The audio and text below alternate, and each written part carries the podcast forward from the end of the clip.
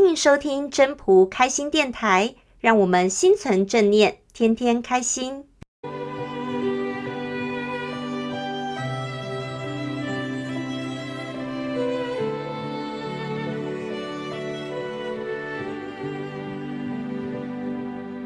各位朋友，大家好，我是主持人 Marine。前几天，朋友拜托要去日本旅游的同事啊，买一些那个日本的感冒常备药。这才发现呢，他们的药妆店现在有那个感冒药限购令，所有的感冒药呢，每个人只能限买一盒，而一本护照呢，也只能买一盒哦。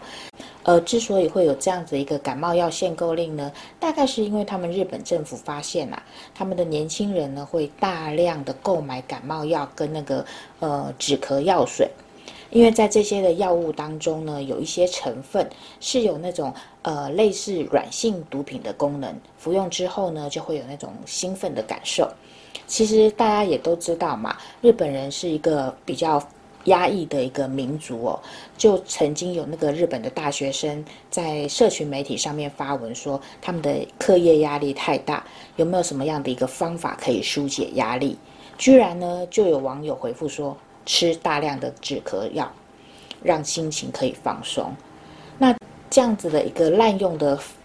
情况下面呢，就很容易会有一个药物的上瘾，甚至就必须要去接受治疗。所以他们现在那个政府呢也有规定，当要买这些药物的时候，药师呢都要宣读一些相关的注意事项。甚至如果你在购买药物的时候没有药剂师在当班的话，整柜的药物呢是不能够做买卖动作的。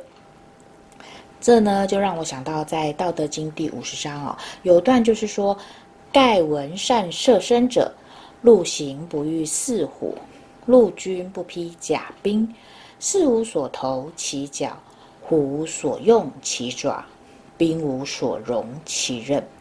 这呢，其实是告诉我们说，听说善于养护生命的人，他如果走在路上的时候，是不会遇到犀牛啊、老虎这些的攻击；而在战争当中呢，也不会被兵器所伤。其实每个人都有适合自己的养生方式，但是第一个也是最好的养生方式，就是要先保护好自己，不要过度的放纵欲望。像这种用。药物啊，然后让自己沉浸于这些飘飘然的一些感受当中哦，想要借此方式来纾解你生活中的压力，或者是排解化解一些孤独啊、孤立的一些感受，其实是反而会把自己推到四虎当中，任由这些毒品这个老虎来伤害你自己。人生呐，其实最重要的是修道。所谓的道呢，是合乎于天道的，它是阴阳平衡的。所有的事情也都是能够抓到一个很好的平衡点，不会让自己过于不及。一个修道的人呢，他是很会观察自己的。他观察什么呢？他会关照自己的内心，也会观察自己的身体，保护好身体。